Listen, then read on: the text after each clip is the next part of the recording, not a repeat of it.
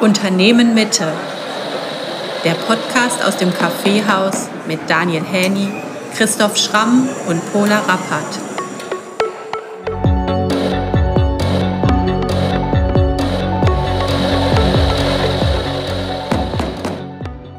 Was ist Ideologie? Ein Gespräch mit dem Ideologiekritiker Wolfgang M. Schmidt in der Veranstaltungsreihe UM Politics. Ja, ich glaube, äh, während die Letzten da hinten noch den Saal betreten, würden wir schon mal anfangen. Ähm, ich glaube, wir sind gerade sehr überwältigt, äh, wie viele Menschen hier zu uns gefunden haben heute. Und ich freue mich natürlich sehr, ähm, dass, ihr, ja, dass diese Veranstaltung auf so viel Interesse stößt. Ähm, mein Name ist Christoph Schramm. Ich bin äh, Co-Initiator dieses Formats hier, UM Politics, hier im Unternehmen Mitte. Und äh, ich habe das Vergnügen, euch heute hier durch die erste Veranstaltung dieser Veranstaltungsreihe führen zu dürfen. Ähm, die Idee, ein Format wie UM Politics äh, ins Leben zu rufen, entsprang auch aus der Überzeugung heraus, dass durch die letzten beiden Jahre das Gespräch als Grundlage politischer Meinungsbildung oder demokratischer Auseinandersetzung gelitten hat und ähm, ja, sicherlich ähm, hat die Pandemie nicht dazu beigetragen, dass es einfacher geworden ist, Meinungsverschiedenheiten zu überbrücken und das Politische, also das Austarieren unterschiedlicher Meinungen unter Berücksichtigung verschiedener Aspekte und Interessen bedarf wieder ein wenig Pflege, um sein volles Potenzial entfalten zu können. Allerdings stand es auch schon vor Corona nicht besonders gut um das Gespräch als politisches Medium und die jetzige Krise hat nur verstärkt sichtbar gemacht, was schon lange, im Argen lag. Diskurse werden zunehmend in Schwarz-Weiß-Schemata geführt.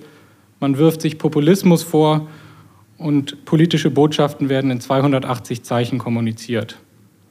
Eine tiefergehende Auseinandersetzung mit Inhalten und dem Ursprung der Meinung des anderen ist so immer schwieriger möglich. Das Format UM Politics möchte einen Beitrag leisten, das Gespräch als Medium zu stärken und eine Form des Dialogs zu fördern, der der Wichtigkeit gesellschaftlicher Themen gerecht wird. Es geht um nicht viel weniger als die Demokratie als kulturelle Moderation des zwischenmenschlichen Lebens als Errungenschaft zu erhalten und auszubauen. Wie können wir wieder also in Kontakt treten und wirklich zuhören? Zuhören, um zu verstehen, um nicht nur um zu antworten. Welche Bedeutung schreiben wir der Möglichkeit zu, selber falsch zu liegen für die Art und Weise, wie wir politischen Austausch gestalten? Vielleicht müssen wir die Demut als Tugend für den Dialog wiederentdecken um den Blick frei zu bekommen auf die Dinge, wie sie wirklich sind. Es gibt wahrscheinlich keinen besseren Ort als ein Kaffeehaus, um das Gespräch als Medium zu stärken, denn bei einer Tasse Tee oder Kaffee gestaltet sich ein Gespräch natürlich bekanntlich wesentlich versöhnlicher als ohne. Oh. Den Blick frei bekommen möchten wir auch heute Abend mit unserem Gast Wolfgang M. Schmidt, denn auch die Ideologie oder die Ideologien versperren den Blick auf die Welt, wie sie wirklich ist. Karl Marx hat mal gesagt, das Erreichen eines ideologiefreien Bewusstseins kann nie etwas anderes sein als das bewusste Sein. Das heißt, man muss die Welt verstehen, wie sie wirklich ist, um zu verstehen, was Ideologie ist.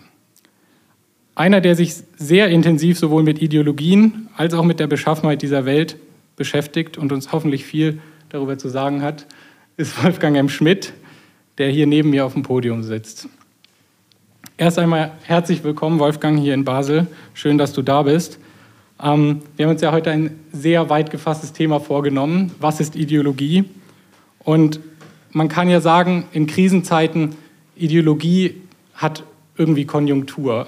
In Krisenzeiten scheint es einen Bedarf zu geben für einfache Welterklärungen, einfache Erzählungen über die Welt.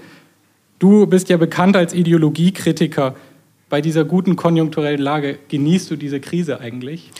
Ich bin Profiteur offensichtlich, denn so viele wie heute da sind und interessiert sind, das ist natürlich äh, großartig, wenn ich es jetzt äh, unternehmerisch sehen würde. Aber das ist jetzt ja äh, gar nicht die Position, in der ich hier heute Abend sitze. Erstmal guten Abend. Ich freue mich, hier in Basel zu sein. Aber es ist selbstverständlich so, dass gerade in Krisenzeiten man eine Konjunktur von Ideologien erlebt und man sieht auch sehr viele Kreuzungen. Das ist wie beim Virus ständig eine neue Variante, vor der Karl Lauterbach warnen muss. Und äh, ich will aber nicht heute Abend den Lauterbach machen und vor allen neuen Ideologien warnen. Aber man hat doch in den vergangenen zwei Jahren so einige interessante Kreuzungen erlebt, äh, von denen man gar nicht gedacht hat, dass sie äh, stattfinden können.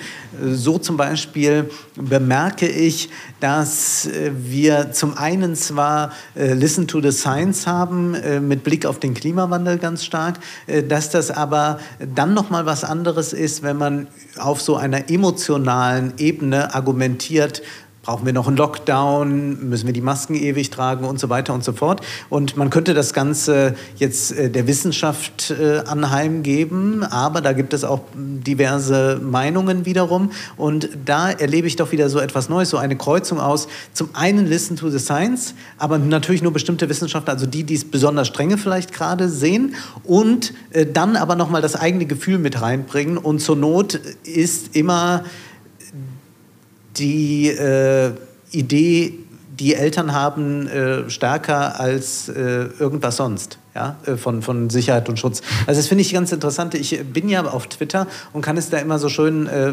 mitverfolgen, dass man äh, doch äh, tatsächlich äh, sich ähm, sehr punktuell immer wieder auf die Wissenschaft stützt, aber wo man die Emotion braucht, dann äh, drückt man eher auf das Emotionale und sagt, ja, aber ich bin Vater von und dann geht das los, aber damit verlässt man dann eigentlich wiederum den Listen to the Science. Ähm, äh, Boden, sondern äh, ist dann anekdotisch unterwegs. Und das ist äh, ganz interessant zu sehen, wie das zum Beispiel stattfindet. Mal von all den Verschwörungstheorien, die natürlich da interessante Blüten getrieben haben, abgesehen. Es gibt ja auch dazu noch also biopolitische Ideologien, aber auch der, der Staat als, als starker Akteur, irgendwie als schützender Akteur hat ja auch mit seinen Ideologien natürlich auch wieder neues, neuen Wind in den Segel bekommen. Bevor wir jetzt aber thematisch richtig einsteigen möchten und uns der Frage widmen wollen, was ist Ideologie, äh, würde ich noch ein bisschen gerne was über dich wissen. Ähm, vielleicht auch für die Leute im Raum, ich glaube, es sind nicht so viele, aber die vielleicht dich noch nicht so gut kennen. Ähm, wie bist du dazu gekommen? Was, also wie war Ideologie? Wie bist du auf dieses Thema gekommen? Wie hast du angefangen, dich damit zu beschäftigen? Du bist ja bekannt geworden durch die Filmanalyse auf YouTube, ähm, wo es auch viel um Ideologie geht äh, geht, gab es so ein Evidenzerlebnis, wo du so gesagt hast, okay, Ideologie, ähm, ja, das ist jetzt noch der fehlende Baustein in meinem Weltbild oder da muss ich nochmal, äh, das ist genau das, wo, wo ich mich mit beschäftigen möchte? In dieser Weise, dass es ein epiphanisches Erlebnis gab, sicherlich nicht. Ich glaube, die Grundlage überhaupt, um denken zu können, ist erst einmal Langeweile. Und die hatte ich natürlich in der Provinz groß geworden, nicht besonders digital vernetzt, war man auch noch nicht so stark wie jetzt zum Beispiel in den Zehnerjahren, sodass genügend Raum blieb, um sich äh, auch um andere Dinge zu sorgen, beziehungsweise sich mit sich selbst zu beschäftigen und sich mit Dingen zu beschäftigen, die sehr stark analog stattfinden finden. Also ich bin sehr viel ins Theater gegangen, habe sehr viel gelesen und wenn man zum Beispiel die Dramen des 18. und 19. Jahrhunderts liest, die deutschsprachigen, dann stellt man natürlich fest, dass da Gesellschaftskritik geübt wird und man sich also fragt, gegen wen wird da eigentlich gerade rebelliert? Was ist die herrschende Ideologie, die, die der König setzt, die die Familie setzt, die bürgerliche Gesellschaft setzt? Und wie verhalten sich die tragischen Helden zum Beispiel im Drama dazu? Äh, gehen sie einfach unter? Gehen sie ins Wasser? Ist es wie bei Wojciech? Ist es ein heroischer Tod vielleicht? Und dann ist man ja schon bei der Gesellschaftskritik angelangt und dann ist äh, die Frage nach der Ideologie schon sehr nahe. Und das kam aber dann erst als Begriff wirklich, als ich begann, mich mit der kritischen Theorie, mit der Frankfurter Schule auseinanderzusetzen. Und dann kam ich erst zu Marx. Also das war keineswegs so, so, dass ich jetzt erstmal chronologisch oder so vorgegangen bin, sondern bei mir war äh, der Weg von der kritischen Theorie wieder zurück zu Marx und es war der Weg von der kulturellen Beschäftigung hin zur wirtschaftlichen Beschäftigung und dann entfaltet das eine ganz schöne Wechselwirkung. Mhm. Ähm, ja, wenn man an Ideologie denkt, dann denkt man ja schnell an diese großen Ismen, Marxismus, äh, Kommunismus, Faschismus, auch Kapitalismus. Ähm, aber auch Marx hat einen wesentlich äh, ja, differenzierteren Blick auf die Ideologien, einen viel feineren, einen viel subtileren Begriff. Ähm, ich hab, wir haben jetzt, Marx ist jetzt schon sehr oft gefallen in dieser kurzen Zeit. Und es scheint ja erstmal kontraintuitiv, weil natürlich viele Menschen dann erstmal irgendwie an Kommunismus denken, ähm, auch durch die realsozialistischen Erfahrungen. Und ähm, ich glaube, man muss erstmal thematisch irgendwie differenzieren, mit welchen Ideologiebegriffen wird überall gearbeitet. Und in der Theorie, wenn man mal so ein bisschen quer liest, ist es also wahnsinnig, mit wie vielen Arbeitsbegriffen gearbeitet wird. Ähm, also in der Theorie haben wir ähm, Arbeitsbegriffe, die gehen irgendwie eine Reihe von Überzeugungen oder Form des praktischen Bewusstseins, die in unseren Köpfen wohnen. Falsches Bewusstsein, natürlich Frankfurter Schule, ähm, die Machtverhältnisse und Ungleichheiten stabilisieren, aber auch unausgesprochene kulturelle Voraussetzungen, die unser kollektives Leben strukturieren. Und dann eben auch noch diese großen Weltbilder, die irgendwie von PhilosophInnen, PolitikerInnen, religiösen Institutionen äh, artikuliert werden. Du hast ja jetzt schon angetönt, so äh, Frankfurter Schule, aber wie positionierst du dich und wie, also wie definiert sich dein Ideologiebegriff? Man kann sich da auch nur annähern. Ich würde sagen, mit einer Definition, das ist jetzt Ideologie und das ist Ideologiekritik, muss man sich schwer tun, da man Ideologiekritik auch als etwas Prozesshaftes, nicht Abgeschlossenes begreifen muss. Wenn wir jetzt erst einmal davon ausgehen, dass Ideologie so etwas wie falsches Bewusstsein ist, ist ja zunächst einmal die Frage, wer deckt das richtige Bewusstsein auf? Und damit versetzt man sich ja in eine gewisse Machtposition, vielleicht auch in eine recht arrogante Position. Aber ist es vielleicht gar nicht so schlimm, wenn man das tut, solange man das wiederum auch markiert als eine Position, von der aus man spricht.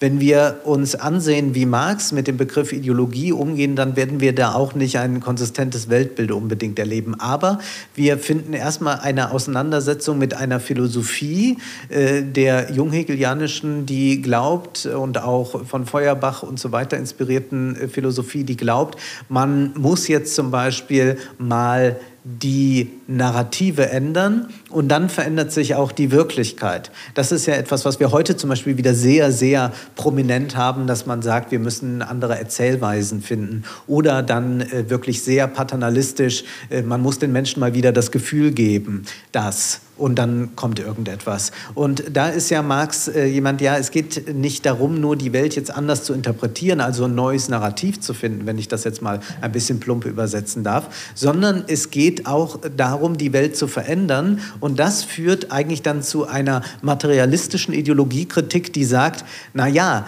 das mag ja sein, dass die Leute einem etwas dumpfen religiösen Glauben anheimgefallen sind. Aber was drückt sich denn eigentlich darin noch aus? Darin drückt sich ja erstmal aus, dass sie mit dem Ist-Zustand, so wie er ist, nicht zufrieden sind. Sonst würden sie ja gar nicht anfangen, ihre Wünsche, ihre Sehnsüchte auf ein Jenseits, auf Gott oder sonst was zu projizieren. Das heißt, diese materialistische Grundlage produziert erst diese Ideologie der Religion und dann ist also nicht einfach die Religion abzuschaffen und dann ist alles gut, sondern das, was die Ideologie produziert hat, ist ja noch da. Und das sehen wir aktuell ja ganz wunderbar.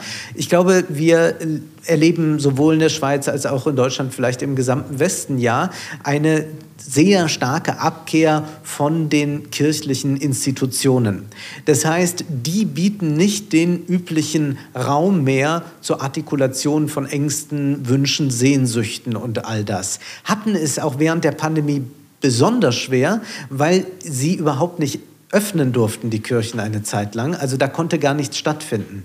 Das heißt aber nicht, dass all diese Ängste, Unzufriedenheiten und so weiter weg sind, was dann leichtes Spiel ist für jene, die Ersatzreligionen wiederum anbieten, womit wir jetzt schon mit einem Schritt bei den Verschwörungstheoretikern wären. Also wir sehen, wie das wieder sehr eng daran gekoppelt ist. Und dann ist noch etwas für Marx ganz entscheidend. Ideologiekritik meint auch, einfach mal zu sagen, na, nicht nur der Kapitalismus ist eine Ideologie, Ideologie, sondern der Kapitalismus wird ja gar nicht als Kapitalismus einmal ernsthaft so ausgesprochen in seiner Funktionsweise, sondern man bemäntelt ihn ja laufend, spricht von irgendwelchen familiären Werten, äh, sagt, die Reichen sind so reich und konnten sich so viel Vermögen anhäufen, weil die sparsam waren, während die anderen gefaulenzt haben in der Sonne oder haben ihr ganzes Einkommen verprasst, haben die anderen brav gespart und dann konnten sie sich ein schönes Vermögen zurechtsparen. Und deswegen gibt es halt die Unterschiede in der Gesellschaft. Und dann zu sagen, nein, es gibt äh, Kapitalkonzentration, das ist angelegt in dem Prozess. Man muss sich auch da historisch bewusst machen, wie haben diese Landnahmen eigentlich stattgefunden, die ursprüngliche Akkumulation. Und dann merkt man plötzlich, Ideologiekritik ist nicht was rein Theoretisches, sondern bedeutet auch einfach historisch nachzuvollziehen, was war und wirtschaftlich nachzuvollziehen, was ist und warum man zum Beispiel jetzt nicht einfach nur mit äh, ein bisschen Charity bei Starbucks die Welt retten kann. Schön wär's. Ähm, ich würde diese Position des Kritisierens irgendwie nochmal ähm, hervorheben wollen. Ähm, es ist für mich so ein bisschen die Frage auch nach dem Menschenbild, oder? Also man braucht ja wie ein normatives Menschenbild, was man positiv besetzt als befreites, ideologiefreies äh, ähm, Mensch, also ein Bild vom Menschen, der befreit ist, um dann seine Kritik anzusetzen. Hast du so ein, so ein, ja, so ein Bild vom Menschen? Also was, was siehst du, wenn du den Menschen siehst als Okay, ich habe heute einen guten Tag, deswegen habe ich ein sehr positives Menschenbild heute. Natürlich ist die Ideologiekritik eng verknüpft mit der Aufklärung. Und die Aufklärung glaubt selbstverständlich daran, dass der Mensch zu einer Mündigkeit geführt werden kann, beziehungsweise er kann sich selbst dorthin führen.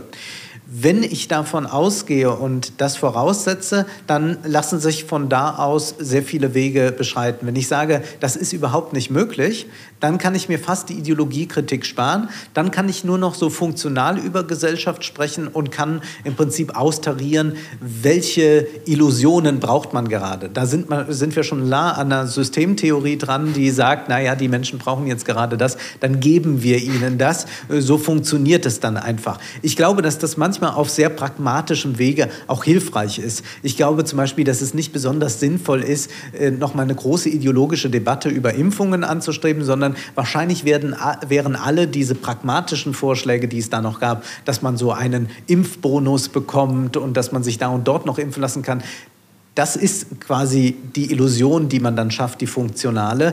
Das wäre wahrscheinlich in dieser Hinsicht, wo es auch dann brenzlig ist, sehr hilfreich gewesen. Grundsätzlich aber, glaube ich, kann das nicht alles sein. Denn das setzt wiederum die Unmündigkeit der meisten voraus. Und dann gibt es Leute, die vielleicht gewählt sind, vielleicht auch nicht gewählt sind, die das Ganze ein bisschen steuern. Also ist schon mein Menschenbild das, dass die Leute eigentlich auf eigenen Füßen stehen können. Aber ist es nicht so, dass man jetzt einfach nur ihnen zurufen soll, ja, dann mach doch mal, sondern man fragt sich, wem kann man es eigentlich zurufen? Also kann ich äh, zum Beispiel äh, demjenigen, der vom Zehn-Stunden-Tag nach Hause kommt, kann ich dem zurufen, lies doch mal Marx? Oder muss ich vielleicht erst auch mal eine andere ökonomische Grundlage schaffen, auf der es ihm möglich ist, nicht mehr gar nicht zu arbeiten und nur noch Marx zu lesen, aber vielleicht fünf Stunden zu arbeiten und drei, vier Stunden Marx zu lesen. Mhm. Es ist so ein ähm, bisschen im deutschen Idealismus gibt es ja auch dieses Bild, also bei Goethe irgendwie, dass dem Menschen irgendwie so ein Wesen innewohnt, was einfach noch nicht raus durfte. Also ähm, dieses Bild, dass es da irgendwie noch was gibt, unerschöpftes Potenzial.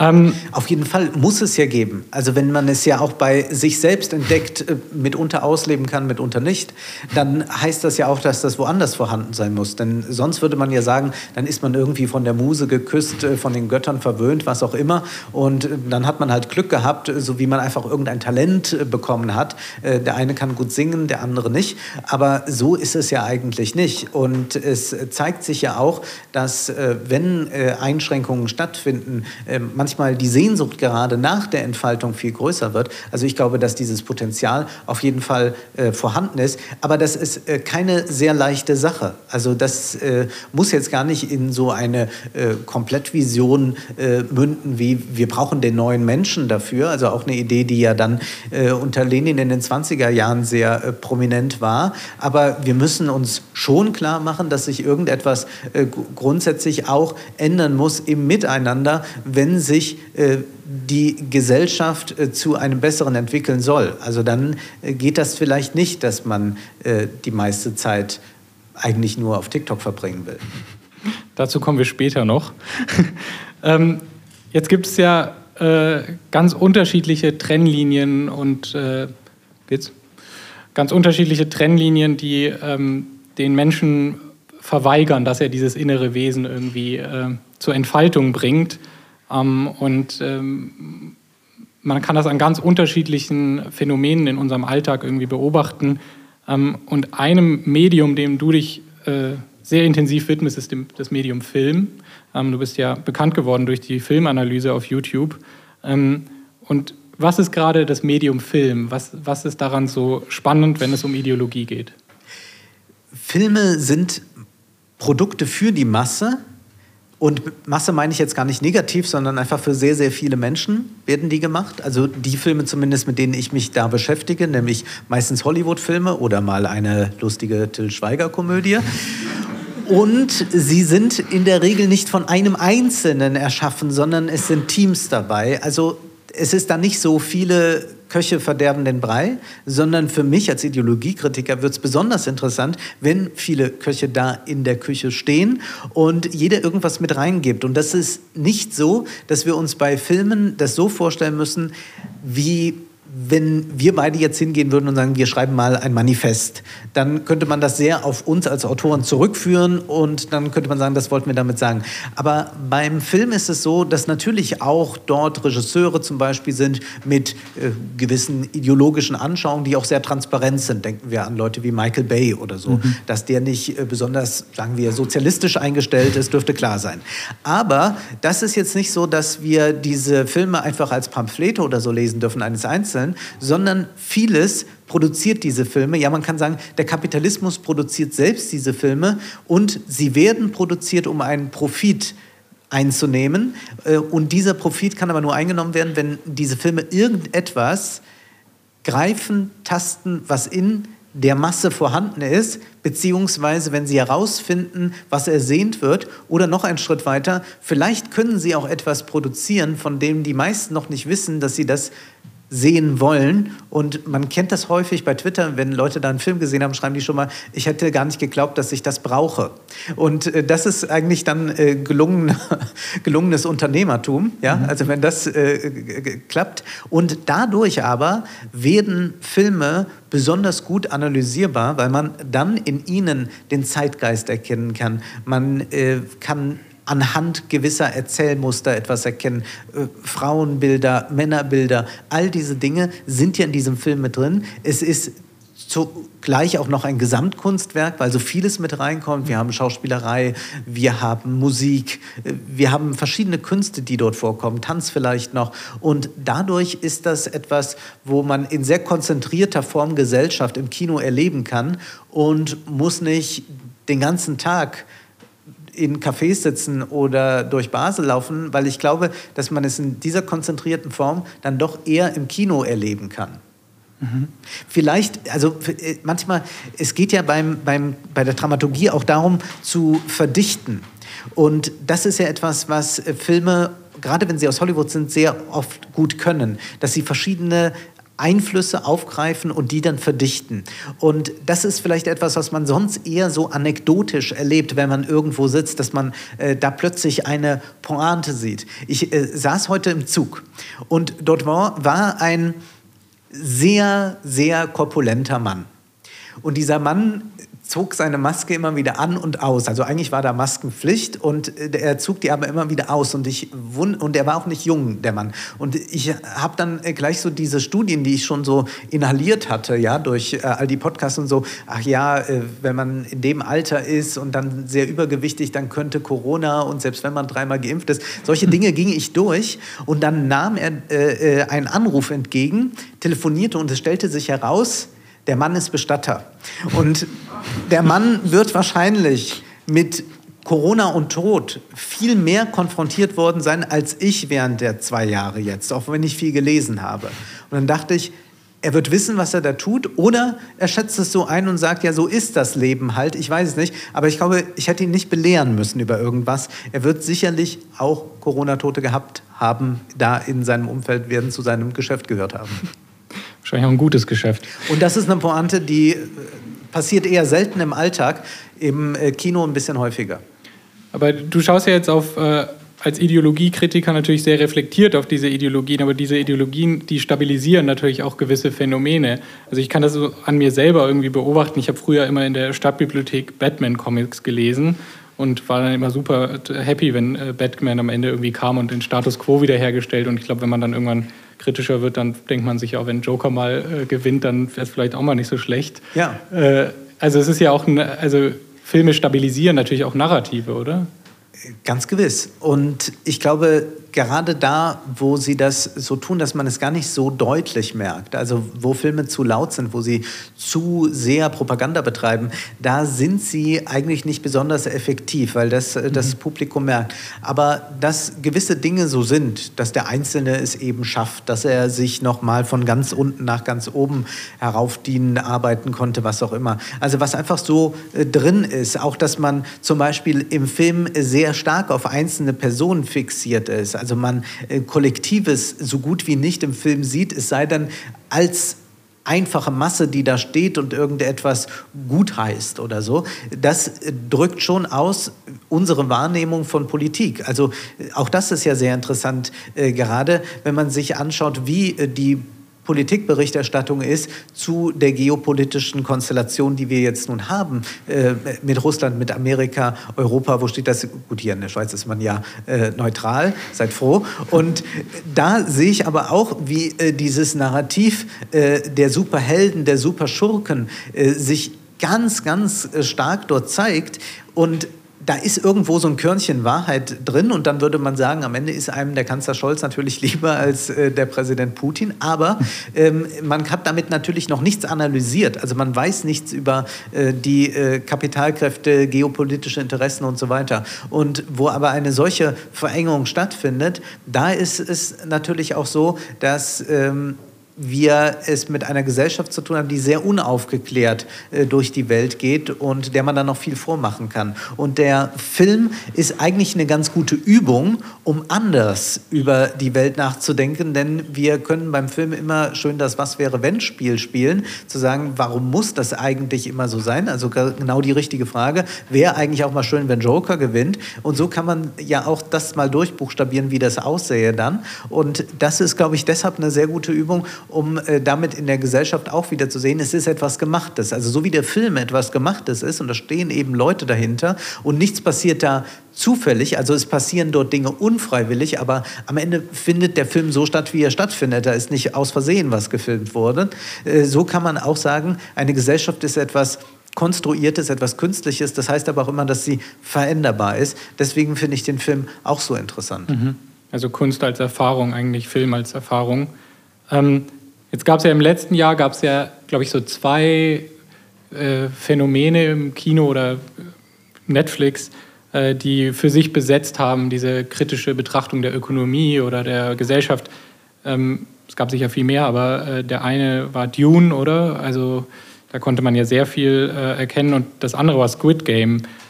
Wie hast du das äh, wahrgenommen, irgendwie auch bei dir im, in der Comment-Section irgendwie? Wie haben Menschen darauf reagiert, auf diese relativ deutliche Kapitalismuskritik eigentlich am Ende des Tages auch.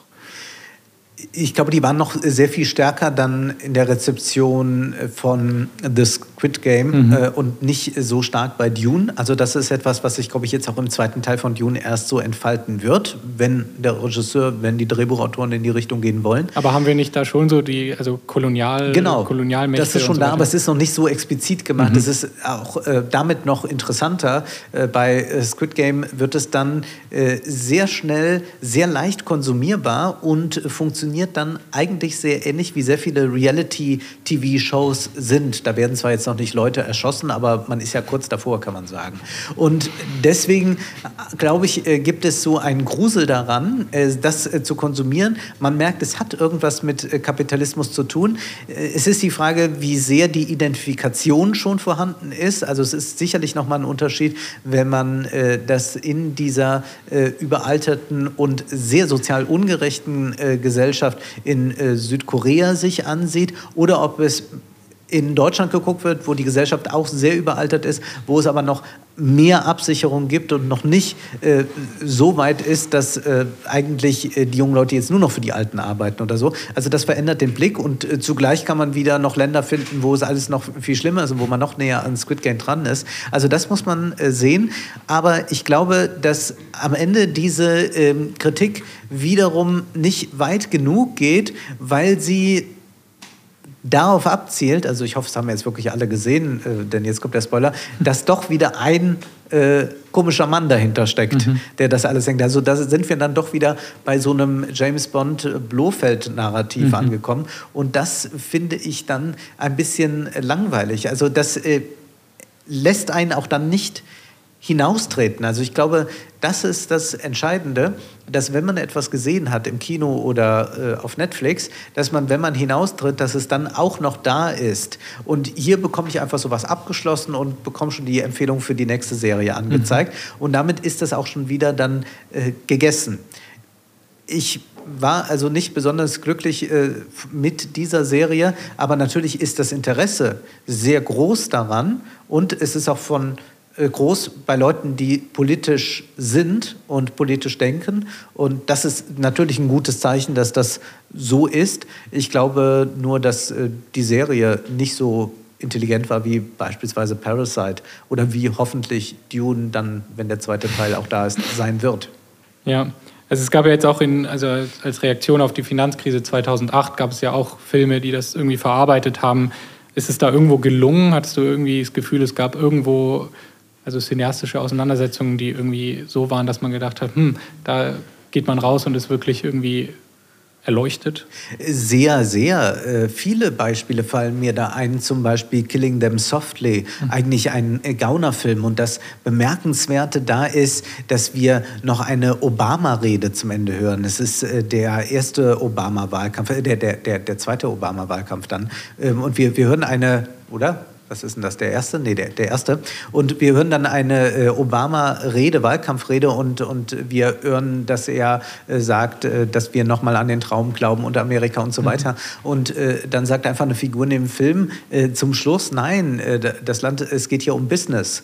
Und das ist nochmal doch etwas, was in Hollywood nicht so häufig stattfindet, dass also die Kapitalinteressen als das erst einmal Wichtigste angesehen werden und dann können wir uns diese schönen Reden anhören. Und das machen gerade Genrefilme sehr gut, weil sie natürlich auf sowas ausgelegt sind. Und da gab es Filme wie Der schwarze Diamant, der vieles zur Finanzkrise sagt, äh, The Big Short, ähm, Margin Call, es gab doch einige Filme, die zum einen äh, Finanzmarktkapitalismus erklärt haben, die zum anderen aber auch eine Kritik artikuliert haben, die nicht so simpel ist, dass man jetzt einfach sich ein bisschen moralisch darüber erheben kann und dann ist alles gut. Und es waren auch Filme, die sagten, man muss sich schon intensiver mit der Sache auseinandersetzen. Es ist nicht so einfach. Und natürlich können wir sagen, wir sehen hier ein Hollywood, das auf Kritik reagiert und das zugleich auch damit wieder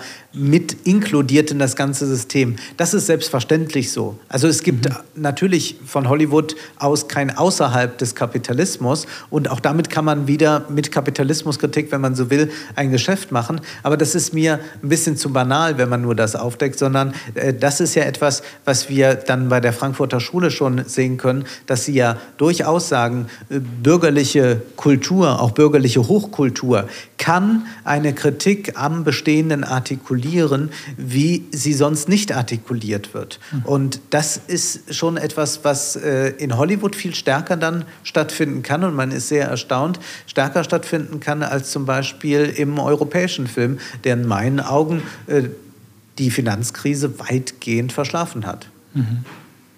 Ich glaube, dass auch der, also gerade Big Short war ja auch äh, da wurde sehr stark für gekämpft, dass der finanziert werden konnte. Ich glaube, es waren, die Finanzierung war lange unklar und es musste gesucht werden. Also es gab jetzt auch Interessen, die verhindern wollten, dass so ein Film äh, ja, herauskommt. Ja. Ich glaube, äh, es, Ideologie arbeitet ja auch gerne mit Unwissen. Ich glaube, es gibt eine schöne Szene in der Big Short, sogar mit, äh, eine Szene mit Ryan Gosling, wo er so sagt, ja, die da an der Wall Street, die verwenden so komplizierte Begriffe ähm, und ähm, die wollen sie, sie, wollen so darstellen, dass was sie da tun, das können nur sie tun, weil es so unfassbar kompliziert ist. Und es ist überhaupt nicht kompliziert und ist genau der Effekt, den sie erzielen wollen, nämlich dass niemand mehr weiß, ähm, was, äh, ja, was sie da eigentlich tun. Und ähm, ich glaube, es ist jetzt schon angetönt, Finanzmarktkapitalismus. Ähm, du richtest ja gerade in deinem Podcast äh, Wohlstand für alle dann den Blick weg vom Kino hin zur Wirtschaft oder ist fließender Übergang. Ähm, und dieses Bild der großen Ismen, der großen Ideologien, das bleibt ja immer sehr präsent und ist gerade natürlich in den älteren Generationen aufgrund der ja, Traumata irgendwie auch noch äh, anders verankert, aber natürlich in diesen Tagen auch wieder anders aktuell. Ähm, aber es gibt ja irgendwie diese Tendenz, dass man so bei Ideologie immer gerne nur auf den anderen verweist, oder? Also man, man sieht die Ideologie bei den anderen, aber selber ist man eigentlich dann äh, unfähig, die eigene Ideologie zu sehen. Also da, wo man am Ende der Geschichte angekommen ist, da scheint es irgendwie einen ideologiefreien Raum zu geben. Also Kapitalismus als Ideologie ähm, ist ja oft in der Selbstbeschreibung zumindest irgendwie nicht so äh, vorhanden. Ähm, was sind denn die Ideologien des Kapitalismus? Also wenn ich jetzt kann man die aufzählen? Ich glaube, man kann sie nicht aufzählen. Man könnte erst einmal fragen, ob der Kapitalismus richtig beschrieben ist, wenn man sagt, man wird dafür bezahlt, dass man was leistet. Und dann könnte man ja erst einmal nicken und sagen, ja klar, man geht ja arbeiten, also nehmen wir mal an, ist Angestellter, also ist Arbeitnehmer oder Arbeiter und dann fragt man sich aber, ja, aber was ist denn eigentlich, ich produziere ja, nehmen wir mal die Fabrik, aber das kann man auch auf alles übertragen, aber nehmen wir mal äh, der Einfachheit halber die Fabrik. Also man verdient 100 Euro am Tage und erwirtschaftet aber 150 Euro. Was ist denn mit diesen anderen 50 Euro? Wohin fließen die? Und die fließen ja dann zu dem, dem das Ganze gehört. Man sagt dann gerne Unternehmer, man könnte aber auch Kapitalist sagen dazu. Und dann könnte man sagen, ja, aber wenn man sagt, dass man doch im Kapitalismus Geld durch Leistung verdient, was ist denn die Leistung desjenigen, der diese 50 Euro dafür dient? Und der verdient die auch nicht einmal, sondern er hat 100 Angestellte und verdient die 100 Mal. Arbeitet er 100 Mal mehr als die anderen? Nein. Dann äh, gibt es die äh, bürgerliche Begründung, naja, der organisiert oder der ist ein hohes Risiko eingegangen und haftet ja dann auch dafür.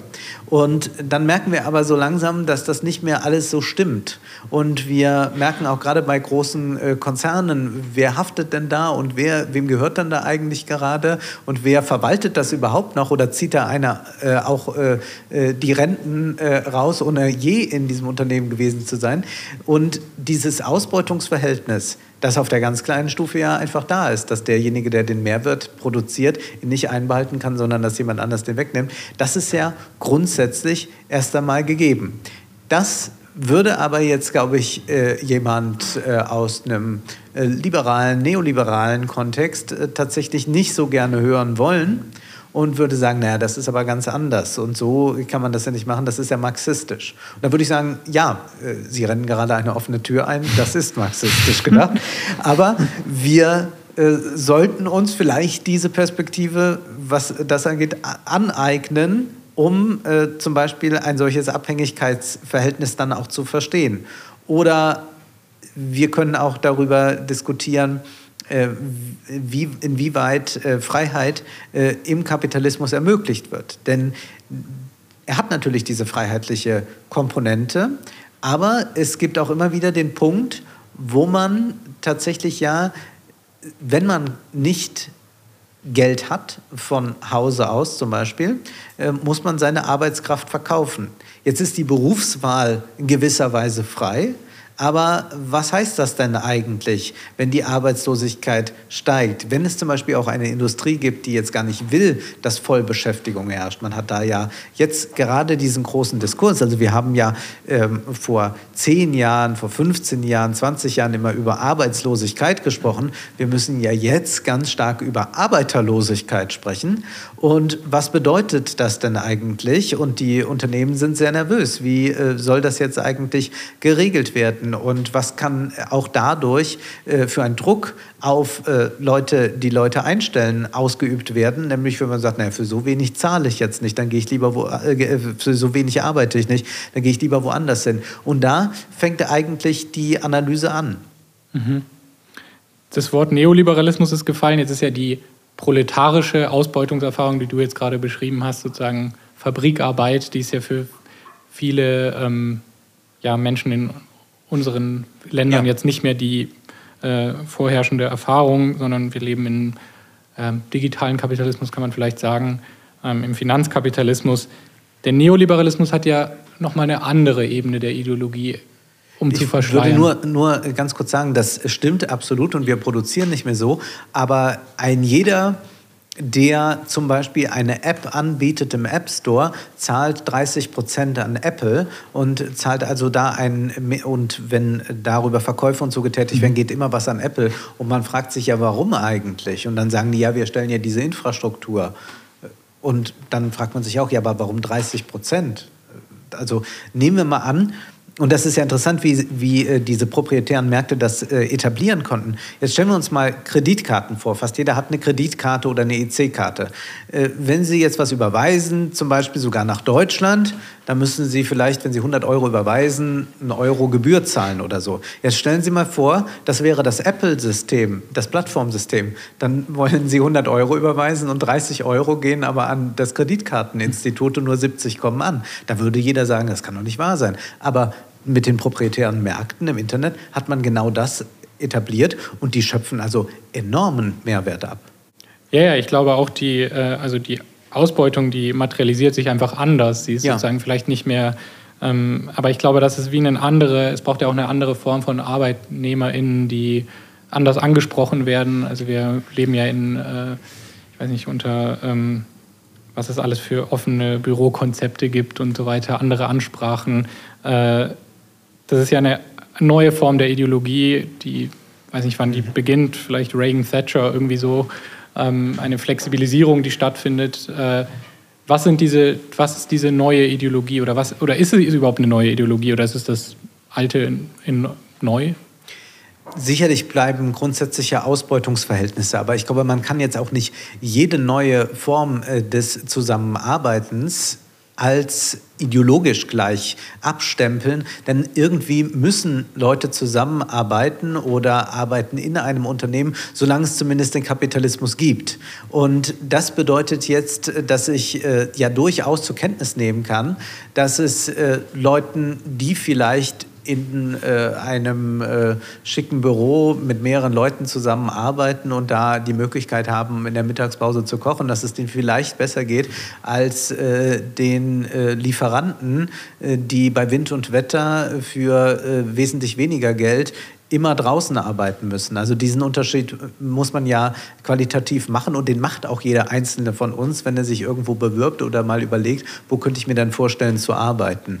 Was aber der Neoliberalismus sicherlich optimiert hat, ist äh, einmal zu vermitteln, äh, du bist unglaublich frei, aber das meinte eben auch sehr vogelfrei, sehr prekär oft zu sein und dass dadurch verunmöglicht wird, dass sich Leute gemeinschaftlich organisieren können. Also man sieht ja gerade da, wo noch Organisation stattfinden könnte, zum Beispiel bei den äh, Lieferanten, den Essenslieferanten und so, versuchen die Unternehmen alles, um Betriebsräte zu verhindern, weil sie eine große Angst haben, weil sie sehen, okay, die sind ja äh, so eingestellt, die radeln da durch die Gegend, wenn die sich mal alle äh, am äh, Nachmittag noch treffen und mal austauschen über Gehälter und wie es eigentlich sein müsste, die haben dann sehr schnell eine Macht und deswegen siedelt man dann um. Man geht zum Beispiel in die Niederlande, das machen ja jetzt Berliner Startups, gehen in die Niederlande und gründen dort ihr Unternehmen, beziehungsweise lassen es dann äh, dort umschreiben und äh, sind plötzlich dann befreit von den Betriebsräten. Äh, das ist auch äh, eine Taktik, die jetzt an den Tag gelegt wird.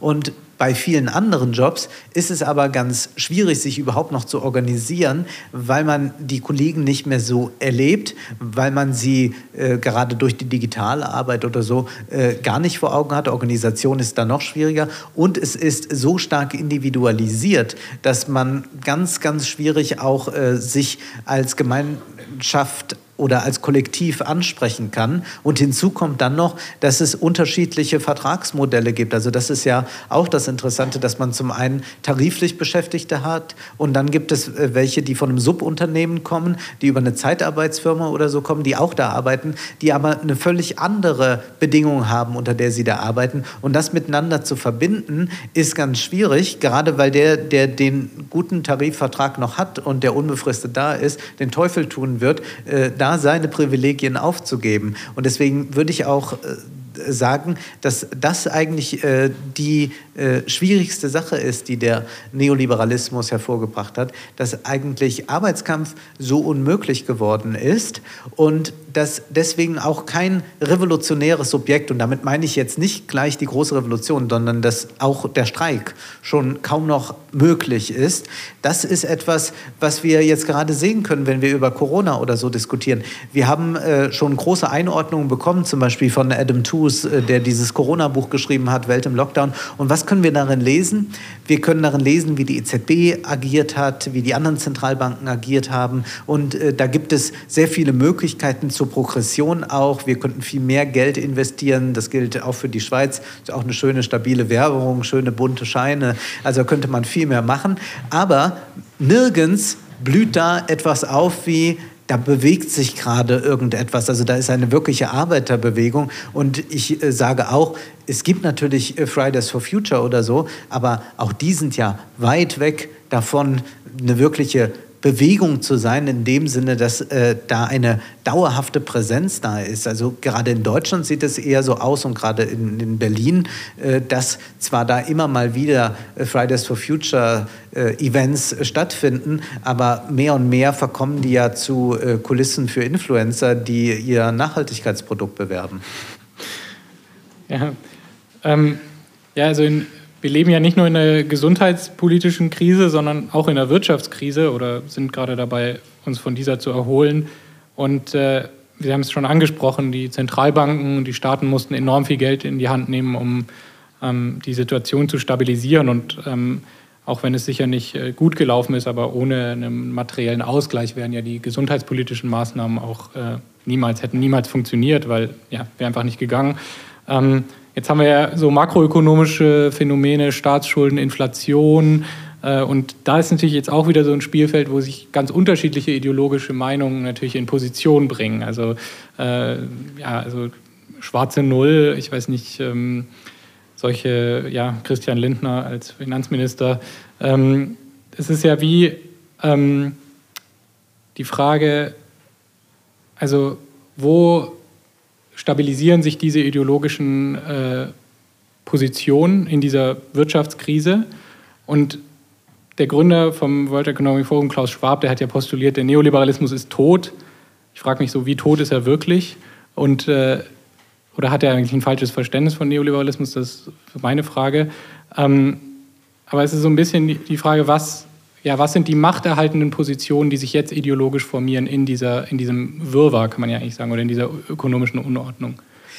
Klaus Schwab ist fast ein tragischer Fall. Wenn ich ihn sehe, dann würde ich gerne mal mit ihm sprechen und ihm äh, manches äh, zum Kapitalismus sagen, um ihn äh, ein bisschen seine Enttäuschung schon vorweg abzunehmen, damit die nicht später eintritt. Aber äh, ich bin auch andererseits wieder so erstaunt darüber, er ist so lange schon dabei und ist immer noch davon überzeugt, dass es jetzt aber doch bald mal werden die Unternehmen begreifen das, aber sie können es natürlich nicht begreifen, wenn nicht die entsprechenden politischen Leitplanken da sind, denn warum sollten sie es begreifen? Unternehmen sind zunächst einmal dazu da, um Profit zu machen. Und deswegen ist dieser Shareholder Value Ansatz äh, so erfolgreich gegenüber dem Stakeholder-Value-Ansatz. Und wenn Unternehmen sich äh, jetzt, also Konzerne, äh, wir sprechen ja da immer von, von Aktienkonzernen, wenn die sich da jetzt ein bisschen grün und so auf die äh, Fahnen pinseln, dann bedeutet das, dass sie sich jetzt Unternehmen umstrukturieren, aber das bedeutet noch nicht, dass sie sich von einem Profitversprechen loslösen.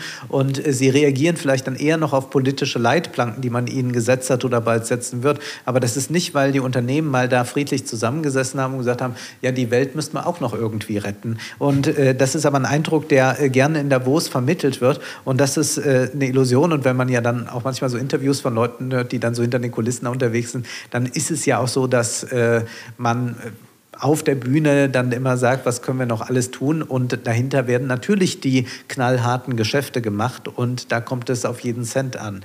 Ich glaube, dass wir äh, jetzt sicherlich nicht äh, den Tod des Neoliberalismus erleben, äh, sondern dass wir äh, den Neoliberalismus erleben, wie er zu einem neuen Angriff eigentlich ausholt, dass man sagt, äh, Inflation äh, müssen wir bekämpfen, das war schon immer das Mantra, aber wie können wir das eigentlich noch tun? Wenn wir äh, einfach nur unabhängige Zentralbanken haben, dann reicht das vielleicht nicht. Vielleicht brauchen wir unabhängiges Geld. Deswegen ist gerade das, was im Kryptomarkt passiert, so enorm wichtig und man sieht auch, dass da zum Beispiel im neuen Koalitionsvertrag in Deutschland nichts dazu steht, beziehungsweise nur so, ja, man will da mal gucken und prüfen, aber man müsste eigentlich da ganz klar das einhegen, will man aber nicht von neoliberaler Seite weil man natürlich eine Währungskonkurrenz aufbauen will, damit mit dem Geld nicht mehr in dieser Weise verfahren werden kann, wie das jetzt zum Beispiel während der Krise geschah.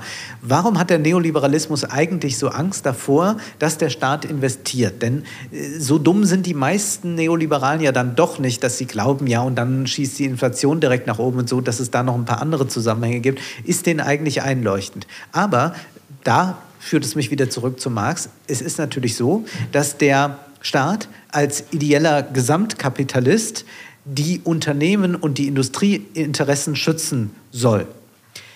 Tut der Staat das noch, wenn er plötzlich den Unternehmen Konkurrenz macht? Und er sagt, naja, wenn ihr das jetzt nicht macht, wir richten jetzt äh, die Deutsche Bahn äh, so ein, äh, dass alle am liebsten nur noch Bahn fahren, äh, nicht mehr aufs Auto umsteigen, nicht mehr fliegen wollen und so weiter. Ist das den Recht? Das ist jetzt ein sehr überspitztes Beispiel. Aber man kann sich ja auch für Städte oder so vorstellen, wo der Staat immer investiv eintreten könnte und wo dann Unternehmen vielleicht nicht mehr so gefragt sind oder dann immer äh, nur auf, äh, im Staatsauftrag handeln. Und da wird also der Staat zum Konkurrenten für die Privatwirtschaft und äh, deswegen äh, gibt es da so eine Rangelei. Ich glaube, dass man noch weit davon entfernt ist, dass der Staat jetzt gerade der Privatwirtschaft Konkurrenz macht. Also da könnte man jetzt wirklich ein bisschen was machen. Aber das ist etwas, äh, was man nicht außer Acht lassen darf. Also während der gesamten Corona-Krise gab es eine einzige wirkliche Entschuldigung, nämlich von Bundeskanzlerin Merkel. Und wann gab es die? Als sie im Jahr 2021, Impfungen waren schon da, aber noch nicht ausreichend gespritzt, man sah, der äh, äh, ähm, Lockdown könnte noch mal nötig werden. Es gab aber nicht so einen richtigen politischen Willen. Und dann schlug sie vor, man könnte äh, den Tag vor Karfreitag, den grünen Donnerstag, könnte man doch einfach zum Feiertag noch schnell erklären. So zwei Wochen vorher hatte sie die Idee, damit man wenigstens so ein verlängertes Wochenende hat, damit sich die Corona-Lage ein bisschen erholt. Ein paar Tage gab es Aufregung darum und dann ist Merkel vor die Presse getreten, hat sich entschuldigt dafür, das sei ein Fehler gewesen und hat das zurückgenommen. Es ist doch interessant. Man hat die ganze Zeit irgendwelchen äh, Wirtschaften, Restaurants, Friseuren die ganze Zeit gesagt, ja, heute müsst ihr aufmachen, morgen dürft ihr nicht mehr, äh, jetzt nur noch Kunden, die geimpft sind, jetzt nur noch dies und das, ja. Also die ganze Zeit hat man Auflagen, das war vollkommen egal. Aber wenn man wirklich mal die Industrie für einen Tag mehr lahmlegen wollte, zu sagen, da ist Feiertag, da möchte ich nicht wissen, wer da mal alles schnell im Kanzleramt angerufen hat und gesagt hat, also wir warten da äh, auf eine Produktion und die muss auch entgegengenommen werden, da ist das Frachtschiff im Hafen und so weiter. Und Merkel hat sich nicht bei der Bevölkerung entschuldigt, sondern sie hat sich wirklich bei der deutschen Wirtschaft, hier darf man es mal so sagen, inklusive Familienunternehmerverband und so weiter entschuldigt, dafür, dass sie einen Tag des Profitmachens denen geraubt hätte. Und da kann man sehr gut, glaube ich, schon kapitalistische Kräfteverhältnisse sehen. Mhm. Es gibt ja eine ganze Bandbreite an Ideen oder ja, Versuche, irgendwie Alternativen dazu zu formulieren. Ähm, dabei entstehen auch bekannte Persönlichkeiten, die mit ihren Namen für diese alternativen Kommt jetzt das Grundeinkommen? Nein. Nein, okay. äh, stehen und äh, ja, ein paar Ideen und Namen zu nennen. Es ist das BGE, es gibt Vollgeld, Gemeinwohlökonomie, auch Shareholder Value ähm, Theory und ja zum Beispiel so Namen wie äh, Serge Latouche oder Nico Pech, Harald Welzer, Maya Göpel. Ähm, wenn man jetzt ihre Podcast kennt, dann weiß man ja, dass diese Namen und Themen nicht besonders gut dabei wegkommen. Und ich will nicht alle über einen Kampf, äh, Kamm scheren, äh, aber ja. Nein, ja. Der Eindruck kann entstehen. ich möchte auch ein bisschen auf die Ambivalenz hinaus, weil also ich, ich finde die Kritiken eigentlich immer sehr gut und auch hilfreich. Ähm, ich finde es aber immer noch spannend, weil ich denke mir immer so, äh, manchmal formulieren sich ja Kritiken auch äh, unterschiedlich. Also mhm. wenn ich in einem gewissen Kontext bin, wenn ich zum Beispiel mit einem sehr liberalen äh, FDPler mich unterhalte, dann denke ich mir so, ja, so ein Nico Pech-Buch wäre vielleicht mal nicht schlecht. Wenn ich dann in wachstumskritischen Kreisen mich bewege, dann denke ich mir immer so, diese Fokussierung auf so eine Postwachstumsökonomie, die, die nervt mich dann auch wieder. Also das ist da wie auch, dass man da wie so unterschiedliche Positionen zu etwas einnimmt, in welchem Kontext man sich äh, bewegt. Und ich wollte eigentlich fragen, sind diese Ambivalenzen vorhanden oder findest du es wirklich schlecht? Inwiefern Ambivalenzen vorhanden? Also, dass ich sage, wenn ich in anderen Kreisen ja. bin, dass ich dann anders rede? Ja. Nee, nicht unbedingt. Also, natürlich ist es so, dass man immer natürlich weiß, dass man ein gewisses Publikum hat. Und ich würde sagen, dass wir manchmal Eulen nach Athen tragen können, mhm. wenn wir jetzt sagen, wenn wir was gegen die FDP sagen, dann wird dann natürlich auch Widerspruch kommen, aber das ist, sagen wir mal, nicht unser Kernpublikum bei mhm. Wohlstand für alle, sondern das sind so, die so reingeschlittert sind und äh, dann eigentlich dachten, dass sie hier über Bitcoin informiert werden und dann müssen sie sowas anhören sich. Aber ich glaube, dass jetzt unser Publikum äh, generell so die herrschende Wirtschaftsideologie in Frage stellt und dadurch natürlich in Alternativen denkt und vielleicht dann äh, Alternativen besonders attraktiv findet, die sehr viel Gefühl mitgeben, die sehr viel über eine für sie dann wünschenswerte Gesellschaft ausmachen. Was aber für mich dann problematisch ist, ist gar nicht, dass Leute sich das so wünschen, dass Gesellschaft so aussieht, das kann ja jeder machen, wie er möchte dann. Nur wenn die wirtschaftlichen Grundlagen nicht stimmen, also wenn man dann sagt, das Problem ist, dass die Leute Kredite aufnehmen und sich verschulden und äh, wir müssen mal an den Zinseszins ran oder so, dann äh, werden halt ganz grundlegende Dinge an äh, da, da, äh, daran, wie wir wirtschaften, nicht begriffen. Und dann kann einen das nicht wirklich weiterführen. Und das ist dann so unglaublich viel Mühe, die aufgewendet wird. Und diese Leute schreiben ja mitunter sehr, sehr dicke Bücher, diese Zinskritiker, und könnten es eigentlich auf zehn Seiten sagen, schreiben 500 Seiten lang das. Und dann denke ich, aber dann setzt euch doch einmal damit auseinander, wie eine Volkswirtschaft funktioniert. Oder ich würde auch mal gerne äh, eine realpolitische Idee hören, wie man das dann zum Beispiel macht, dass Leute sagen, wunderbar, wir schrumpfen unsere Wirtschaft. Also mhm. ich würde, weil das bedeutet ja, wir haben weniger Geld. Also wir, wir haben dann weniger Wohlstand. Mhm. Das bedeutet das. Jetzt kann man sagen, ja, es soll ja da um den Jeff Bezos gehen und den Elon Musk und so weiter. Aber da sind wir uns ja einig, das wird ja nicht ausreichen. Mhm. Also selbst wenn wir äh, unsere geliebten Silicon Valley-Millionäre irgendwo hier in, äh, ich war in Bern äh, in äh, in einer Anstalt, äh, da war eine Tagung in der Psychiatrie, äh, da haben wir über Influencer gesprochen, was ganz gut passte. Äh, also wenn nehmen wir mal wir würden die jetzt dahin bringen nach Bern, äh, dann hätten wir immer noch äh, fast genauso viele Probleme, denn es geht ja um den Wohlstand allgemein, wie er bei uns ähm, da ist, wie er gelebt wird. Und da glaube ich, ist jetzt äh, schwer zu sagen, kommt mal alle mit der Hälfte klar. Mhm. Oder lasst die Heizung ruhig mal aus. Äh, das ist jetzt sehr überspitzt von mir gesagt, aber das sind die Fragen, die man sich dann wirklich stellen kann. Die kann man sich im Übrigen auch in geopolitischen Fragen stellen. Ich habe heute äh, so einen irrsinnigen Tweet gelesen von diesem Aurel Merz, der dann sagte, ja, bevor man sich irgendwie abhängig macht äh, von, von Russland, soll man, wäre ihm jederzeit das Lagerfeuer lieber. Und da würde ich sagen, nee, also mir nicht. Ich möchte kein Lagerfeuer, ich will die Zentralheizung haben. Ich glaube auch, es gibt sehr gute Alternativen zu Nord Stream 2, aber wir wollen jetzt mal nicht so tun, tun, als wären wir alle mal sofort bereit, äh, da alles wegzugeben und dann ist gut. Ja? Und das ist jetzt, glaube ich, nicht äh, nur das Gerede eines Herrn im fliederfarbenen Anzug, sondern wenn wir uns mal alle selber so ein bisschen äh, befragen, dann ist schon äh, diese Verzichtslogik sicherlich etwas, dem wir uns stellen müssen, aber das einfach mal so zu glauben, umzusetzen, halte ich für äh, sehr, sehr schwierig. Und damit ist auch noch gar nicht geklärt, wie ist das dann machtpolitisch umsetzbar. Also auch das muss ja in einer Weise mal äh, klar gemacht werden. Wie, wie, wie sollen das dann überhaupt aussehen? Oder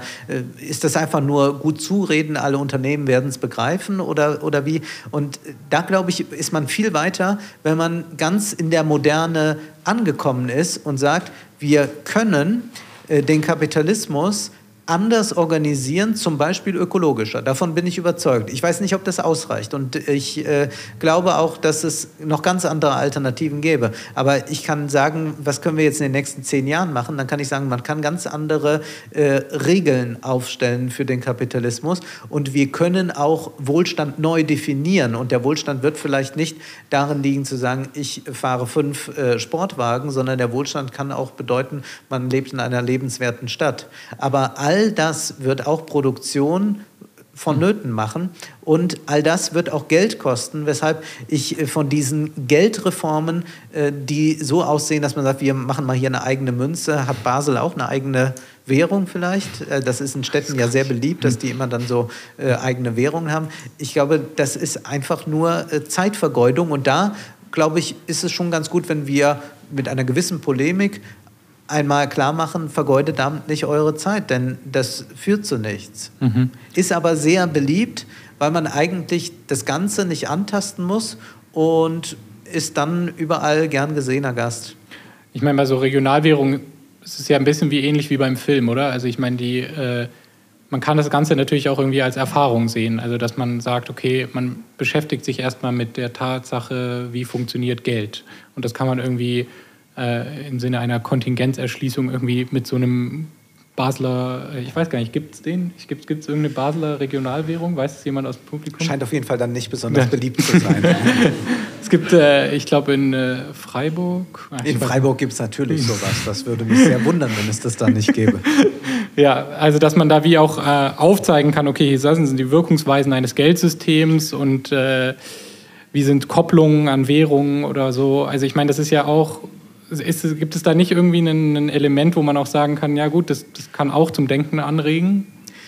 Das mag sein, das will ich ja nicht ausschließen. Und es gibt ja auch Leute, die beschäftigen sich eine Weile damit und gehen dann zu was anderem über. Ich glaube nur, manchmal kann es ja auch die Aufgabe des Ideologiekritikers sein, den Weg ein bisschen abzukürzen und zu sagen, braucht er gar nicht machen. Hier steht eigentlich das Interessantere, denn es ist ja noch genügend da, mit dem man sich beschäftigen kann. Und zu glauben, dass äh, man jetzt im Geld das Problem sieht, äh, will ja eigentlich immer ignorieren, dass es reale Machtverhältnisse gibt, die eigentlich mit dem Geld nicht viel zu tun haben, erst einmal. Sondern das ist ja auch äh, nicht so bei der äh, Modern Monetary Theory, dass einfach nur jetzt gesagt wird, ja, das Geld kann auch so imitiert werden, ist kein Problem und dann können wir Investitionen machen, sondern nur das kann funktionieren, wenn man entsprechende Machtverhältnisse hat.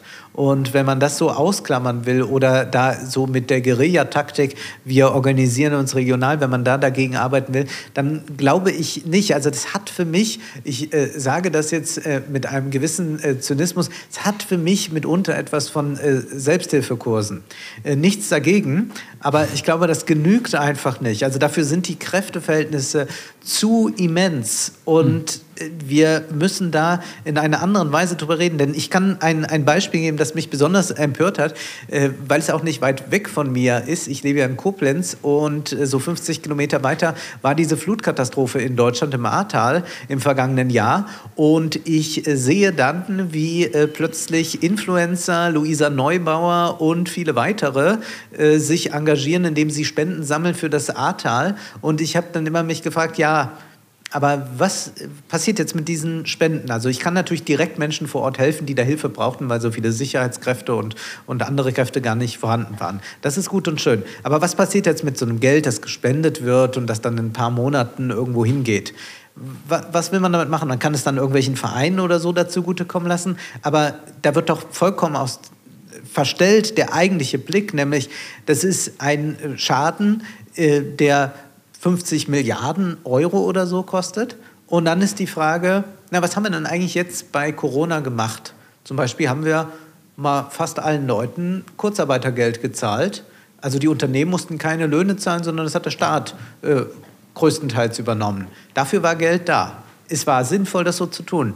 Warum kann man jetzt nicht auch wieder Geld in die Hand nehmen, um was aufzubauen? Es hat ja auch mit Inflation oder so nichts zu tun, wenn man einfach wieder was aufbaut. Ja, also das wären eigentlich Fragen, die zu stellen sind. Aber sofort kommt so eine komische Verengung, wir müssen den Menschen helfen und so weiter. Und es ist ja zynisch, wenn man jetzt gegen Spenden und äh, sowas ist. Aber nein, es ist äh, einfach ein aufklärerischer Blick, den man auf die Dinge haben muss. Und das kulminierte ja dann in einer wirklich verrückten äh, Spendengala in der ARD, wo eine Bürgermeisterin Bürgermeisterin zugeschaltet war, die dann erzählte von einer Riesenbrücke, die da zusammengekracht ist. Und dann sagte, ich glaube, Ingo Zamparoni war es in der ARD, äh, der sagte dann, äh, ja, dann hoffen wir, dass wir mit unseren Spenden heute Abend was dazu beitragen. Und dann wurden da, weiß ich nicht, fünf Millionen gespendet. Man weiß, was so eine Riesenbrücke kostet. Und natürlich geht das Geld nicht dahin, dann an die Kommune und die bauen die Brücke oder was. Also das ist einfach dann schon fast Desinformation, muss man sagen. Und da wünsche ich mir, dass man einen klaren ökonomischen Blick auf die Dinge hat und nicht so sehr verkitscht. Das ist, mhm. das ist dann auch Hollywood. Also wir sind es so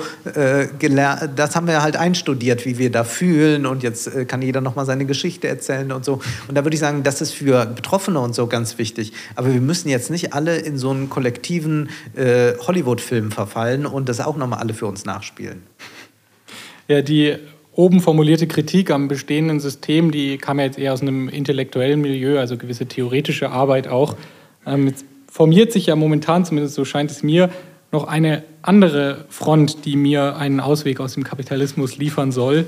Äh, wenn ich so auf YouTube Videos anschaue, dann werden wir vermehrt so Lifestyle-Prediger als Werbung vorgeschaltet, die mir erzählen, wie ich mit Multilevel-Marketing oder Kryptowährungen äh, mit äh, ganz wenig Aufwand sehr, sehr viel, sehr, sehr schnell Geld verdienen Vielleicht kann. weiß der Algorithmus genau, was du willst. Ja, ich wollte gerade so sagen, ich finde es natürlich dann immer sehr spannend und dann äh, klicke ich da natürlich auch immer drauf und dann äh, checkt der Algorithmus natürlich, dass ich das spannend finde und äh, ich... Äh, Aber der ist auch sehr dumm.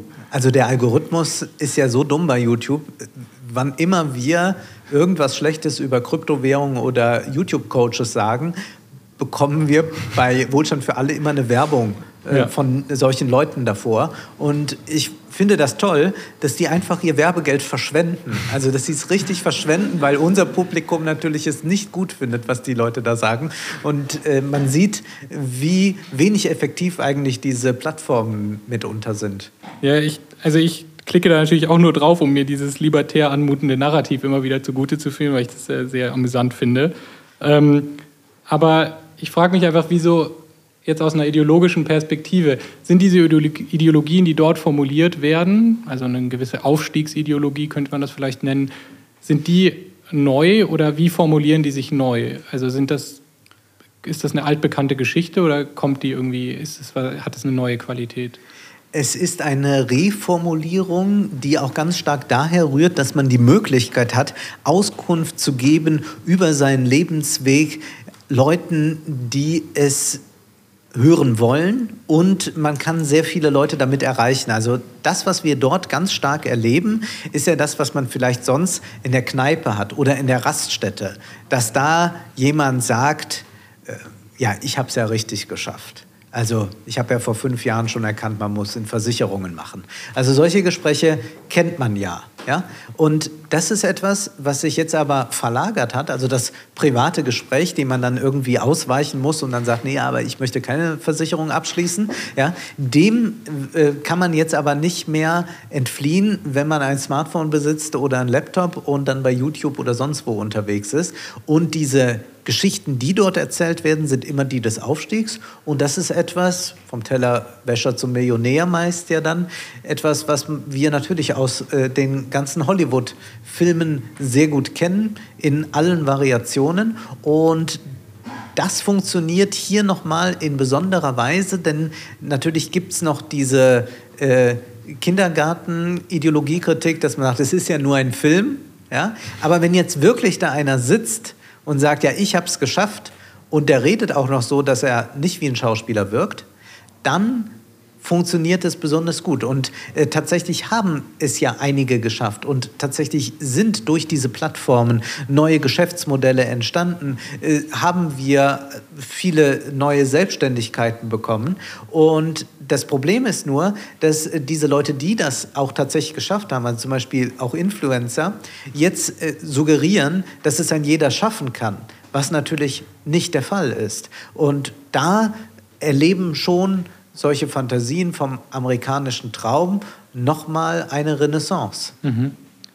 Ich muss mit äh, Blick auf die Uhr, möchte ich gleich schon zum letzten Themenblock überleiten, nämlich genau die Influencer. Sie haben ein Buch geschrieben mit äh, Ole Nymon, mit dem Sie auch den äh, Podcast Wohlstand für alle betreiben.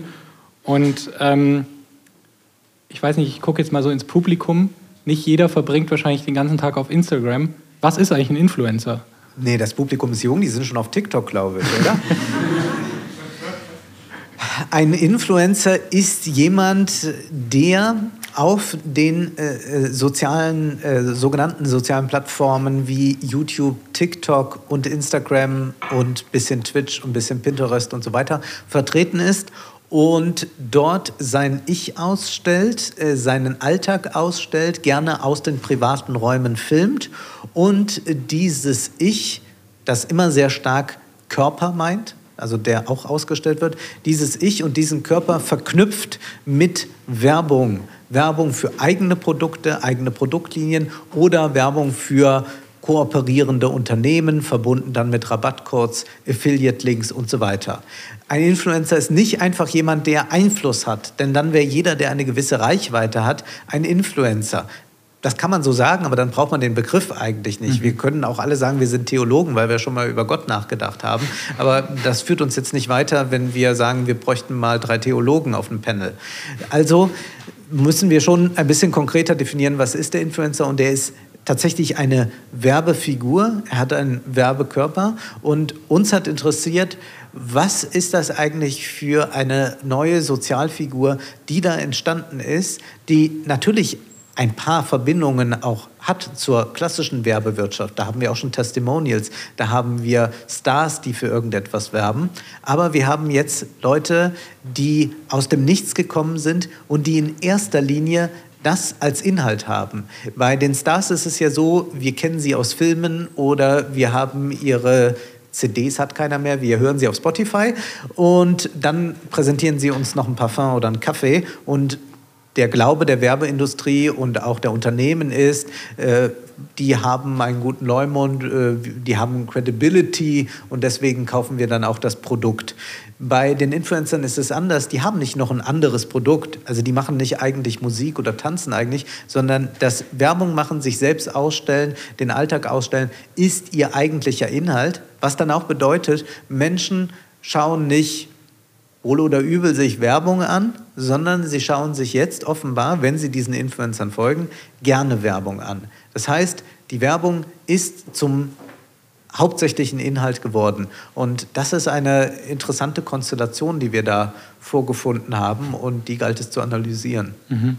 Es geht ja auch sehr um so einen Warenfetisch, irgendwie diese Waren so darzustellen, dass sie irgendwie eine, eine fast mystische Kraft entwickeln. Ist das das falsche Bewusstsein, was die Influencer haben, wenn wir Ideologie als falsches Bewusstsein fassen?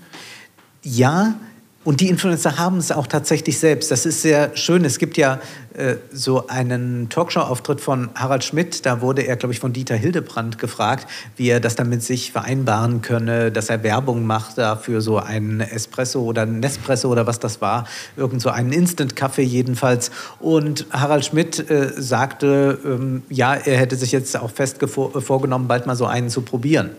Und das ist etwas, was wir bei Influencern nicht erleben, sondern äh, mag sein, dass wir da hin und wieder mal ein bisschen belogen werden und man uns anschummelt. Aber was äh, doch eigentlich sich herausstellt, ist, dass die Influencer zugleich ihre besten Kunden sind. Also tatsächlich diesen Lifestyle, den sie da zelebrieren für ihre Community, auch leben. Äh, die Frage ist jetzt gar nicht so wichtig, ob sie das wirklich tun oder nicht. Aber ich äh, habe jedenfalls nicht die Vorstellung, dass sie eigentlich insgeheim ganz anderes Leben führen. Also dass sie ihre Videos drehen und danach äh, sagen sie so, äh, jetzt gehe ich wieder zur Thomas Mann Lektüre zurück oder so. Äh, das wird nicht der Fall sein, sondern äh, sie gehen ganz darin auf. Warum? Weil das auch ihre Genese ist. Also es waren ja junge Leute, äh, zum Teil noch Kinder, Jugendliche, die in ihren Kinderzimmern, Jugendzimmern saßen, die Webcam angemacht haben und irgendwie dachten, ach, man kann ja bei YouTube mal was hochladen oder bei Instagram. Und ich habe schon mal was bei der Kardashian gesehen, so könnte ich das auch mal machen.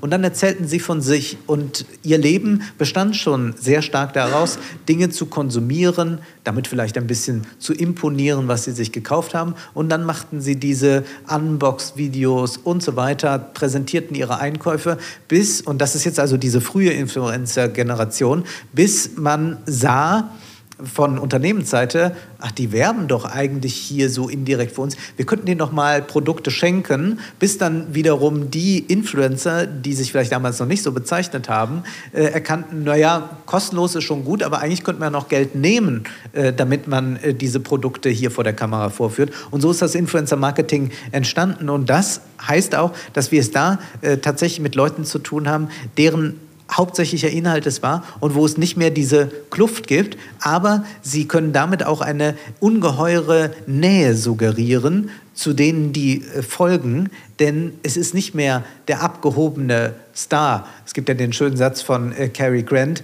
der mal sagte, auch ich wäre gerne mal Cary Grant. Und äh, das können wir aber da nicht mehr erleben. Also da gibt es keine Kluft mehr zwischen dem öffentlichen Bild und privaten Bild, sondern das ist alles eins geworden und sie suggerieren, als äh, äh, ihren Followern, sie seien äh, wie äh, die gute Freundin oder der Bruder.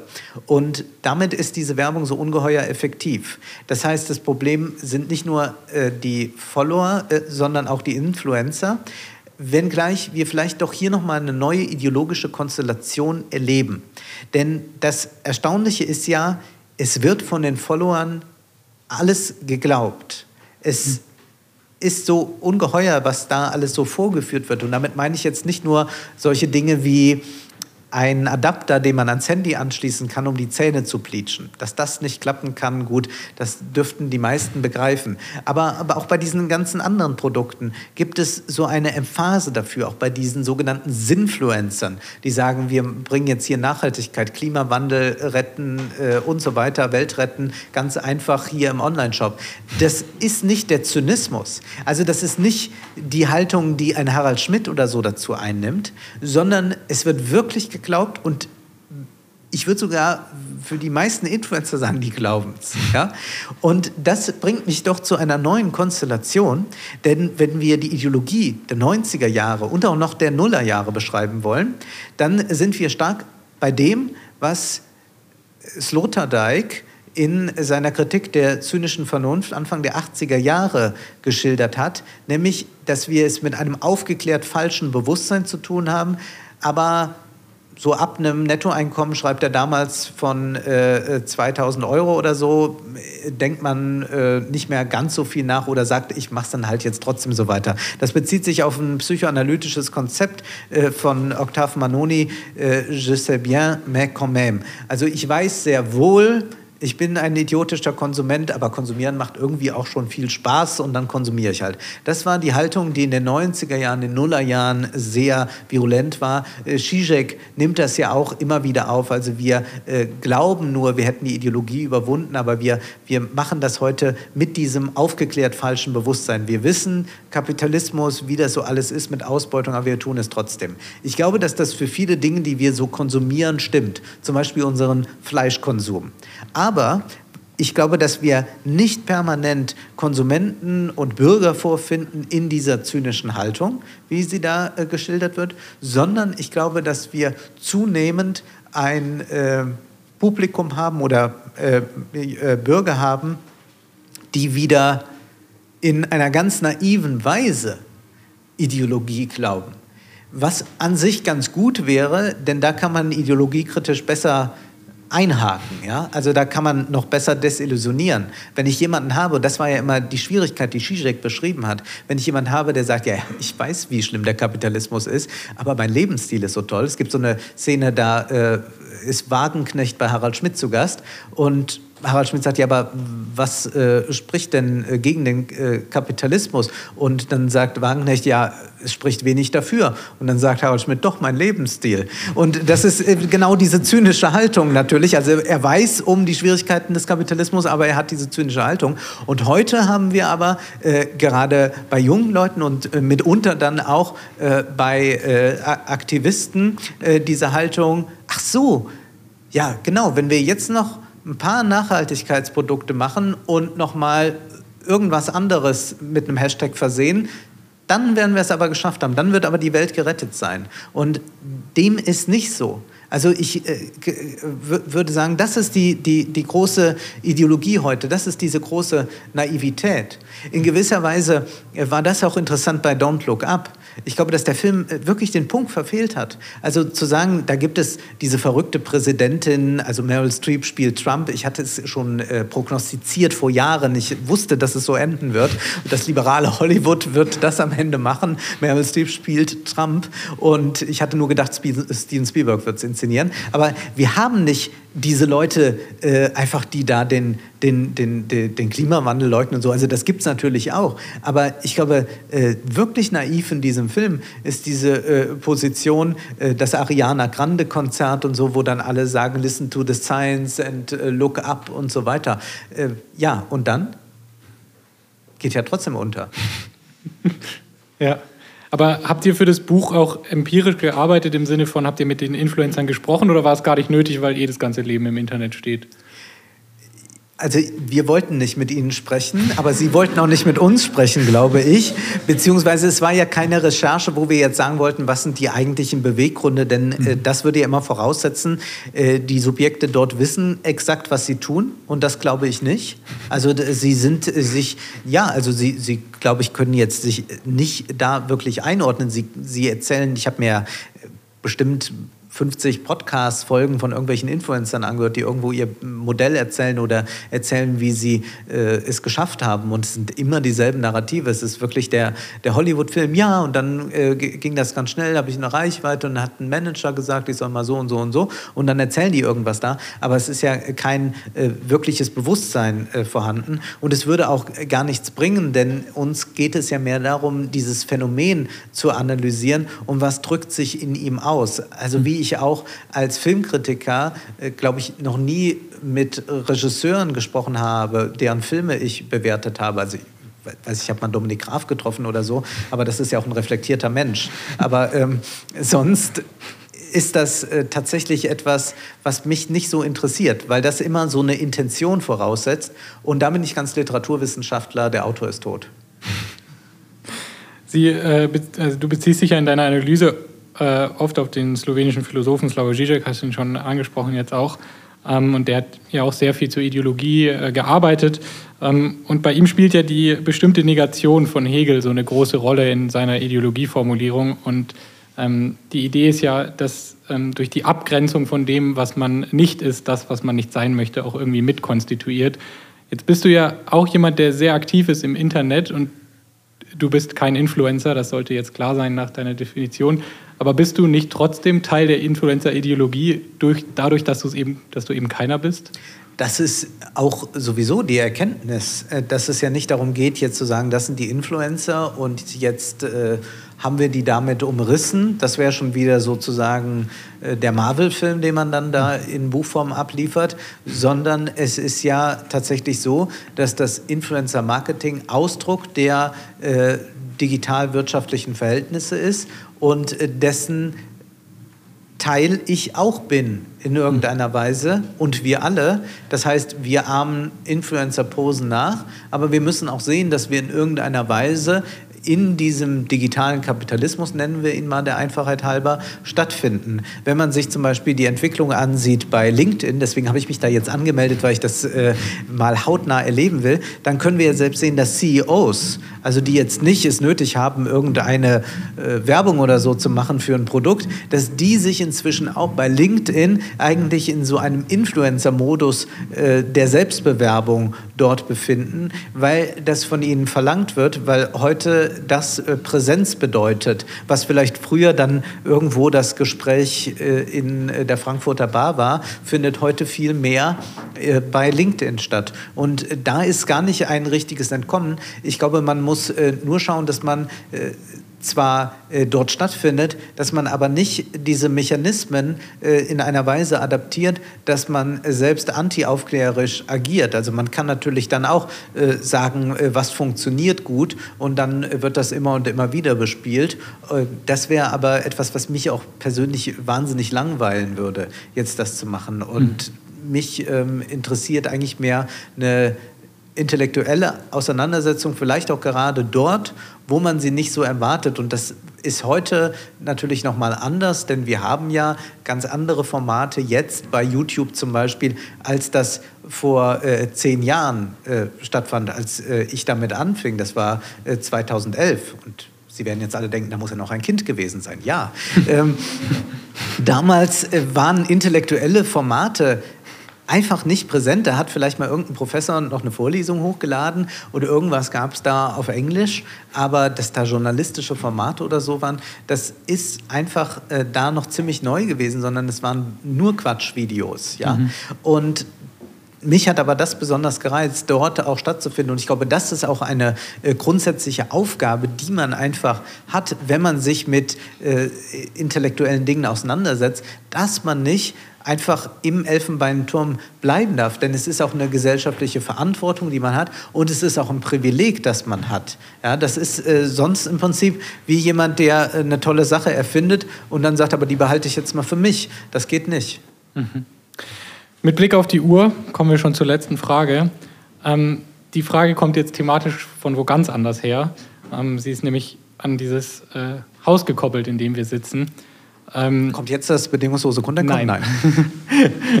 Aber so ähnlich. Äh, ich will, dass du dir einmal vorstellst, dass du 10 Millionen Schweizer Franken hättest. Äh, 10 Millionen Euro beim aktuellen Wechselkurs, wahrscheinlich relativ egal. Ähm, was würdest du damit tun? Ich würde mir natürlich ein paar Anzüge kaufen.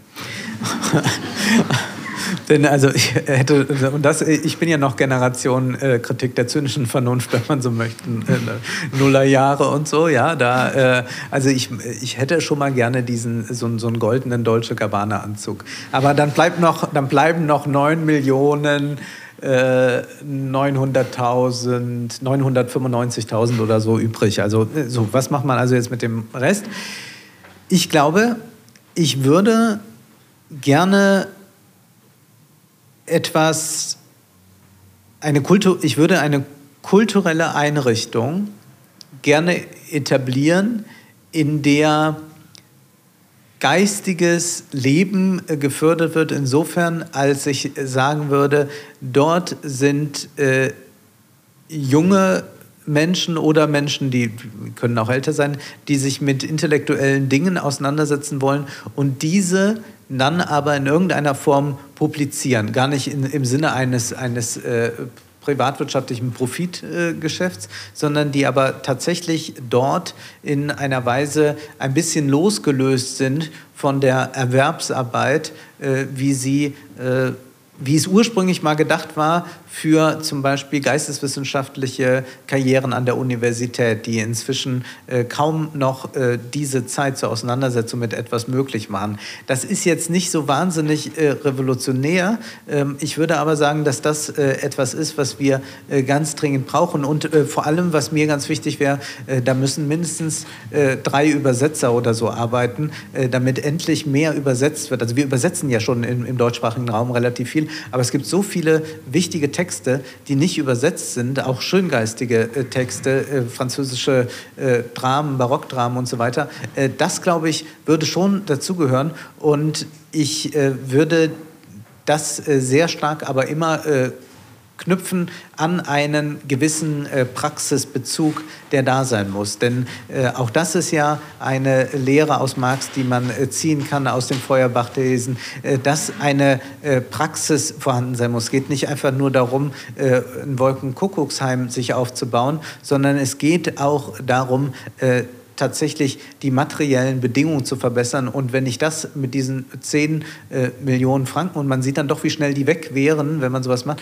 äh, wenn das äh, gelänge, wäre das schon äh, sehr gut. Und wenn man da ein bisschen mehr Öffentlichkeit äh, dann herstellen könnte für Theoretisches, äh, für intellektuelle Auseinandersetzungen mit Politik und Wirtschaft, dann wäre damit schon viel getan, auch wenn man noch immer in einem David gegen Goliath-Verhältnis dabei stünde. Vielen Dank. Ja, Wolfgang, vielen Dank für das Gespräch. Es hat mir viel Freude bereitet. Ähm, liebes Publikum, wir haben uns geeinigt, dass wir keine offene Fragerunde machen wollen. Ähm, wir würden uns aber sehr freuen, wenn das Gespräch weitergeht, nämlich unten im Kaffeehaus. Ähm, wir werden da jetzt runtergehen. Äh, ich hoffe, Sie kommen einfach alle mit und dann können wir miteinander, untereinander in einen kleinen Gruppen, keine Ahnung, ins Gespräch kommen. Ich laufe nicht weg. Und dann kann man eben auch äh, Wolfgang noch äh, persönlich Fragen stellen. Äh, ich möchte mich an dieser Stelle bei Pola Rabat, Daniel Häni, Charlotte Böttger und Daniel Hammer bedanken, ohne deren Unterstützung diese Veranstaltung überhaupt erst ja, gar nicht möglich gewesen wäre. Und dann möchte ich natürlich darauf hinweisen, UM Politics geht weiter. Nächsten Monat, am 22. März, wird der deutsche Soziologe Hartmut Rosa im Unternehmen Mitte zu Gast sein und wir werden uns über Weltbeziehungen unterhalten. Vielen über Dank. Weltbeziehungen, das, ja. äh, da bin ich äh, sehr gespannt. Das wird ja wahrscheinlich dann auch online äh, zu sehen sein. Definitiv. Ich glaube, äh, wenn ich noch eines sagen will, ähm, dann ist es, dass wir ganz klar eine fundamentale Kritik immer uns wagen sollten zu formulieren und nicht davor zurückschrecken. Denn das wäre intellektuelle Feigheit, dass wir aber zugleich nicht einfach alles so über einen Kamm scheren und dass wir uns nicht allzu leichtfertig von Dingen verabschieden, die wir vielleicht doch sehr lieb gewonnen haben. Es ähm, äh, gibt ähm, diesen äh, schönen Satz von äh, Jaja Gabor, äh, die acht, neun Mal verheiratet war, äh, die man sagte, ich habe einen Mann nie so sehr gehasst, dass ich ihm die Juwelen zurückgegeben hätte. Und ich glaube, das sollten wir uns auch vor Augen führen. Man sollte jetzt äh, den Kapitalismus oder so nicht so sehr hassen, dass man zugleich die positiven Seiten, die er doch hervorgebracht hat, auch gleich mit abgibt gibt. Vielen Dank. Vielen Dank.